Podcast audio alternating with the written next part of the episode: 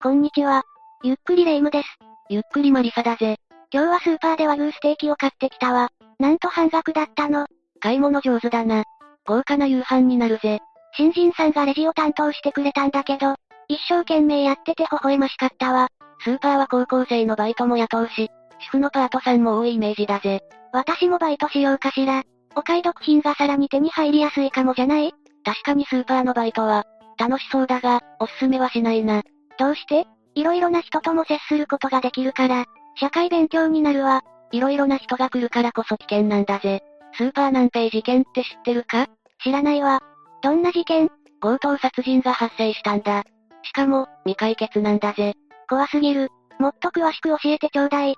ということで今回は、スーパー南平事件について解説していくぜ。それじゃあ、ゆっくりしていってね。これは1995年の7月30日、東京都八王子市大山和田市長の、スーパー南平の事務所で、女性3人が拳銃で頭を撃たれて、殺害された事件なんだ。この殺人事件は、正式には、大和田町スーパー事務所内拳銃使用強盗殺人事件という。拳銃？ここは日本よ。でも、1995年に起きた事件なら、とっくに解決されているでしょう？解決どころか、犯人の動機も、不明な未解決事件なんだぜ。それは不気味ね。続けてちょうだい。先ほども言ったが、この事件の被害者は、パートの女性従業員と、アルバイト女子高生従業員の計3人だ。3人とも2階事務所内で、拳銃を持った何者かによって射殺されている。銃を向けられたら、男の人でも抵抗できないわ。女性なら3人いても無理よね。パート従業員女性には、額と頭頂部にそれぞれ1発の計2発。アルバイトの2人は、後頭部に1発ずつ撃たれて亡くなった。ひどすぎるわ。後頭部に撃たれたら、すぐに救急車が来ても、治療は間に合わないかもしれないわ。事件は21時15分から数分間の、出来事なのではないかとされていて、パート従業員女性の知人が迎えに来た、21時20分に発見され、撃たれてからすぐに絶命したと見られているぜ。犯人の動機がわからないと言っていたけど、お金目当てじゃないの？いや、犯人は銃撃後に金品などを、奪わず逃走しているんだ。金庫に鍵がかかっていた可能性はあるのかしら金庫を開けようとした痕跡もなく、貴金属類や被害者の持ち物には、一切手をつけていないことから、金品目的ではないようなんだ。それなら3人のうち誰かに恨みを抱いていたとかは警察もそう考えたのか。強盗目的から強盗と怨恨の、両面から捜査しているぜ。悔しいけど、1995年なら、もう時効を迎えたんじゃないの？霊夢の予想通り、事件発生から、15年後の2010年7月に控訴事項が迫っていたが、殺人罪と強盗殺人罪などの、最高法定刑が死刑の罪については、控訴事項を廃止して、訴求適用する改正刑法及び、刑事告訴法が同年4月に施行されたんだ。つまり、どういうこと？時効が成立しない。だから今も捜査が続けられているんだぜ。捜査の継続ができているのは、法改正のおかげだったのね。よかったわ。未解決のまま時効を迎えるなんてやりきれないもの。ああ。ちなみにこの事件は、捜査特別報奨金対象事件、捜査機関が犯人を特定していない事件では、最も古い事件だ。法改正のタイミングも、銃が使われたっていう事件性も、とにかく異様な事件よ。日本で暴力団やテロリストが、使うものだと思われていた銃が、一般人市民に向けられたという、この事件は日本における銃犯罪の、ターニングポイントとも言われている。市民としては恐ろしいわ。もっと詳しく事件までの経緯を説明するぜ。よろしくお願いするわ。事件当日の16時46分、夜勤予定のアルバイトの女子高生 B が、勤務先から2、3分の距離にある、自宅から自転車で出勤した。16時48分には B と同じく、夜勤のパート従業員の A も出勤して、A は知人男性に車で送ってもらった際、勤務後に小料理店に行く約束をしていたんだ。だから事件が起きて、すぐに知人男性が訪れていたのね。17時には A と B が21時までの勤務を開始した。レジは3台あったが、1台を閉めて、2台をそれぞれが担当していたぜ。A は夜間店長で、売上金を、金庫に保管するのが役目だったんだ。店に不審な動きはなかったのかしら？変な人が来店していたとか。17時30分に店の前をうろついて、店内を覗き込むような動きをする。白いシャツにグレーのズボン。年齢は50代くらいの男がいたと買い物客が証言している。それだけで証拠にはならないけど、買い物客の記憶に残るってことは、相当不審な動きをしていたのね。そうだな。その1時間後、18時30分に男性従業員が、勤務を終えて退社していこう。店には A と B のみになった。この日は同時間にスーパーから、30メートルほど離れた距離にある公園で、毎年開催されている、自治体主催の盆踊り大会が始まったぜ。近くで盆踊り大会があったのなら、お店の近辺は、太鼓や人の掛け声で、騒がしかったでしょうね。鋭いな。このことが事件に繋がってくるんだぜ。18時50分、この日は非番だったアルバイトの C が、シフトの確認をするために自転車で来店した。非番だったのに、事件に巻き込まれてしまうことになるのね。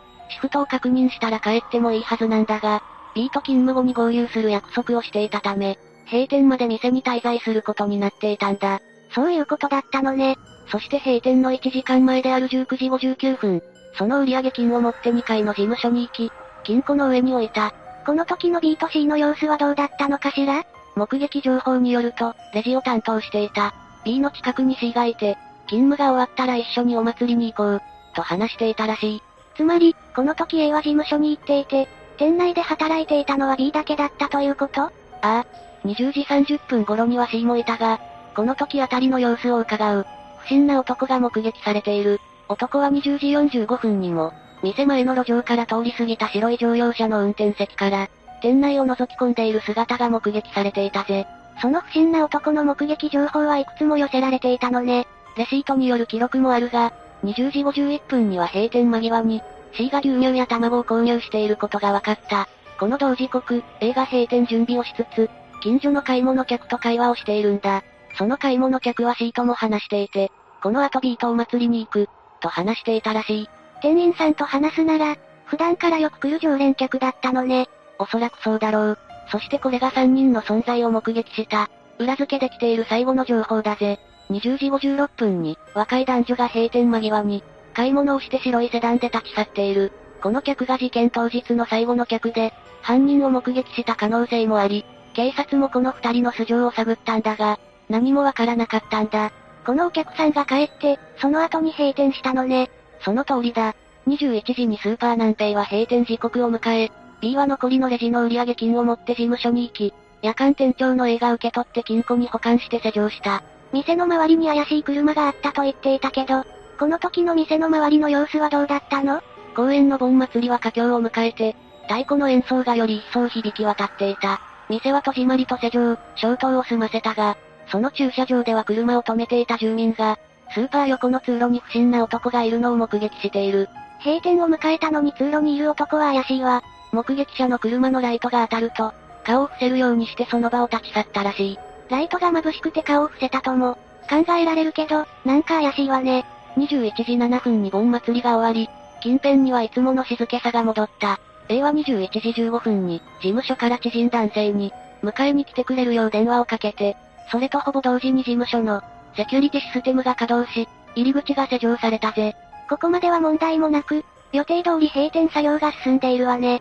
だが、21時17分にスーパーの近くの交差点で、高校生カップルがスーパーの方角から、火薬破裂音を数回聞いている。この音は、近所に住んでいる住民も数人聞いているんだ。銃声だったのかしら。このタイミングで誰か通報していれば、犯人が捕まったかもしれないわ。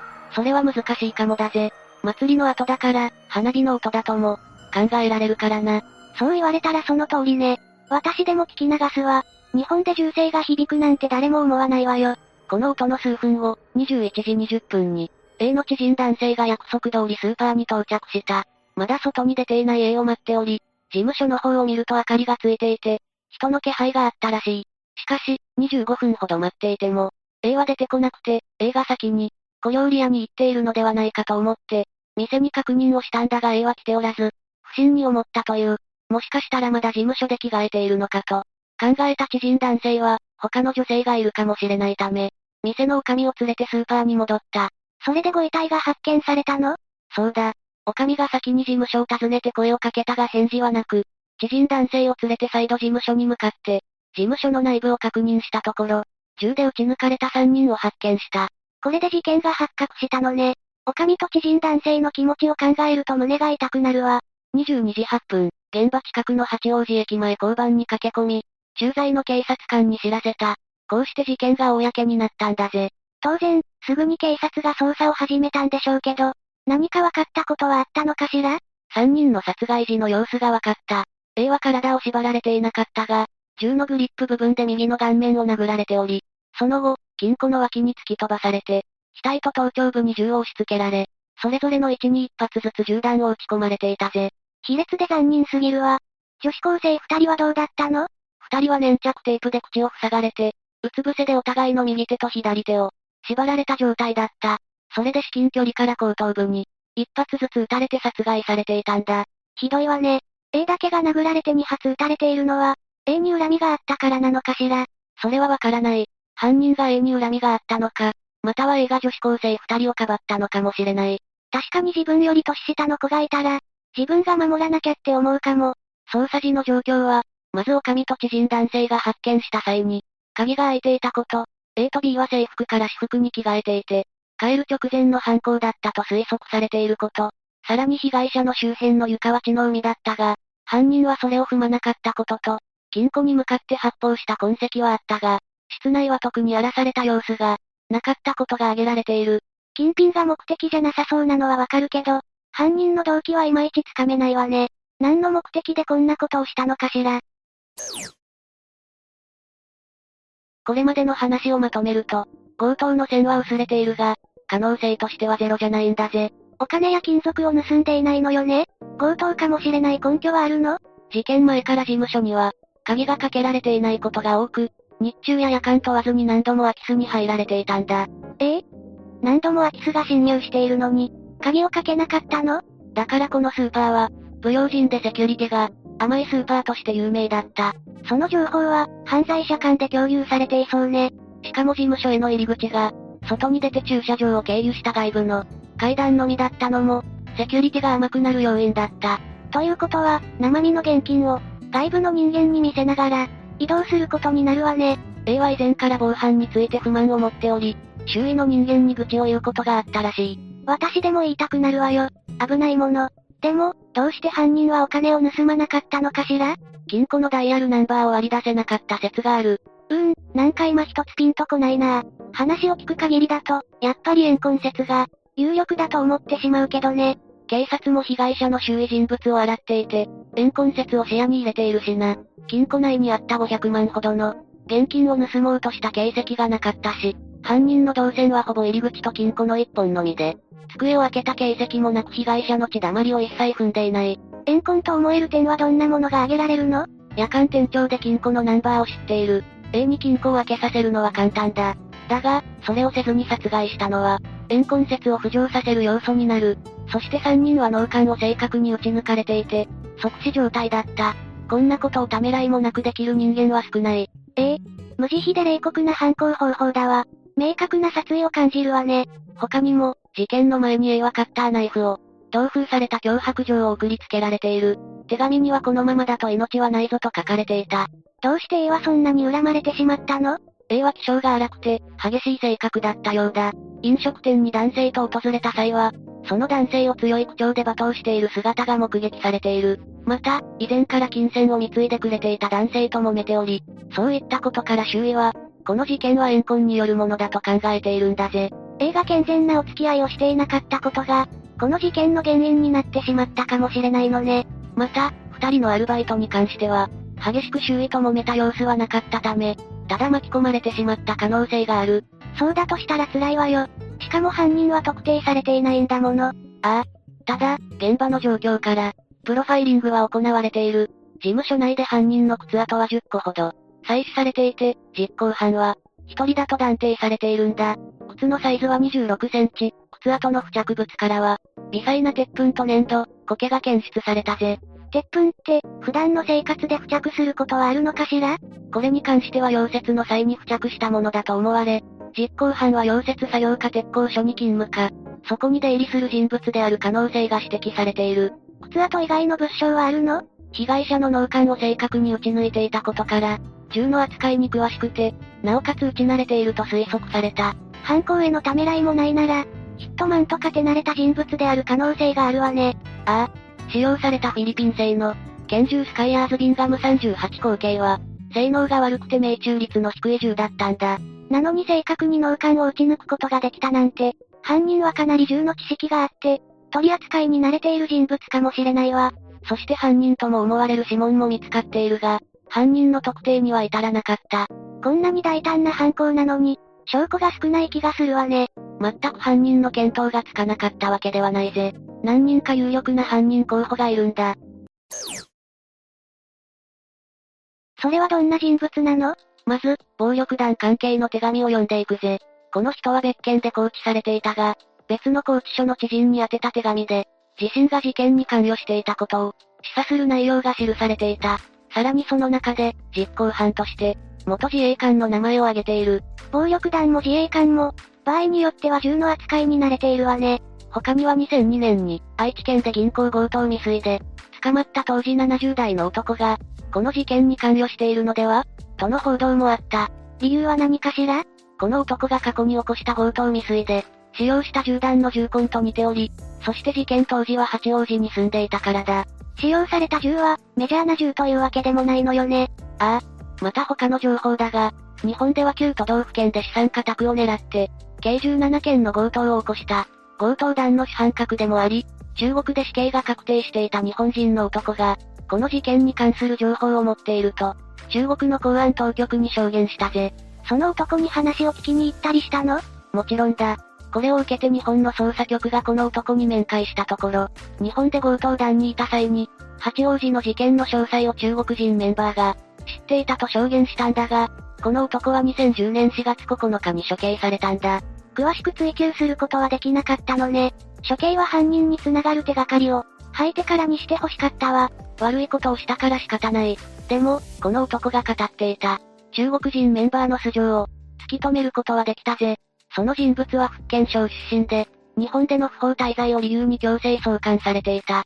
だが、事件直前の1995年に密入国しており、2002年に不法出国した後は、難民としてカナダに移住していた。なら、その男から話を聞き出せるんじゃない？ああ、カナダも日本政府の、身柄引き渡し請求に応じ、引き渡しが承認されたぜ。男の弁護士がこれを不服として控訴したが、判決は引き渡しを認める内容だったぜ。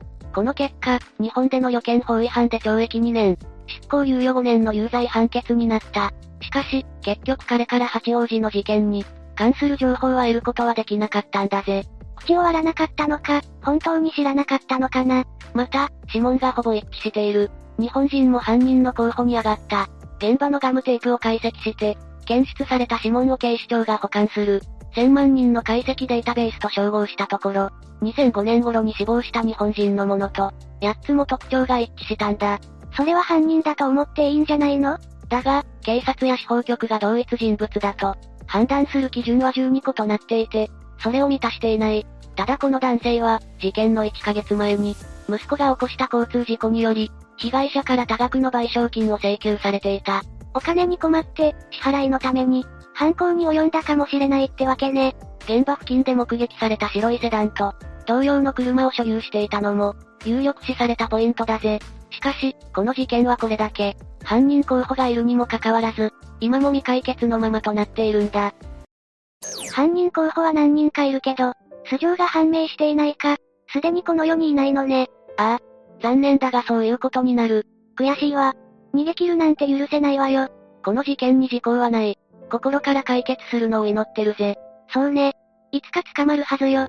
そういえば、レイムはスーパーで、アルバイトをしたいんだったな。こんなことはめったにないでしょうけど、ちょっと怖くなっちゃったわ。というわけで今回は、八王子スーパー南平強盗事件について解説したぜ。それじゃあ、次回もゆっくりしていってね。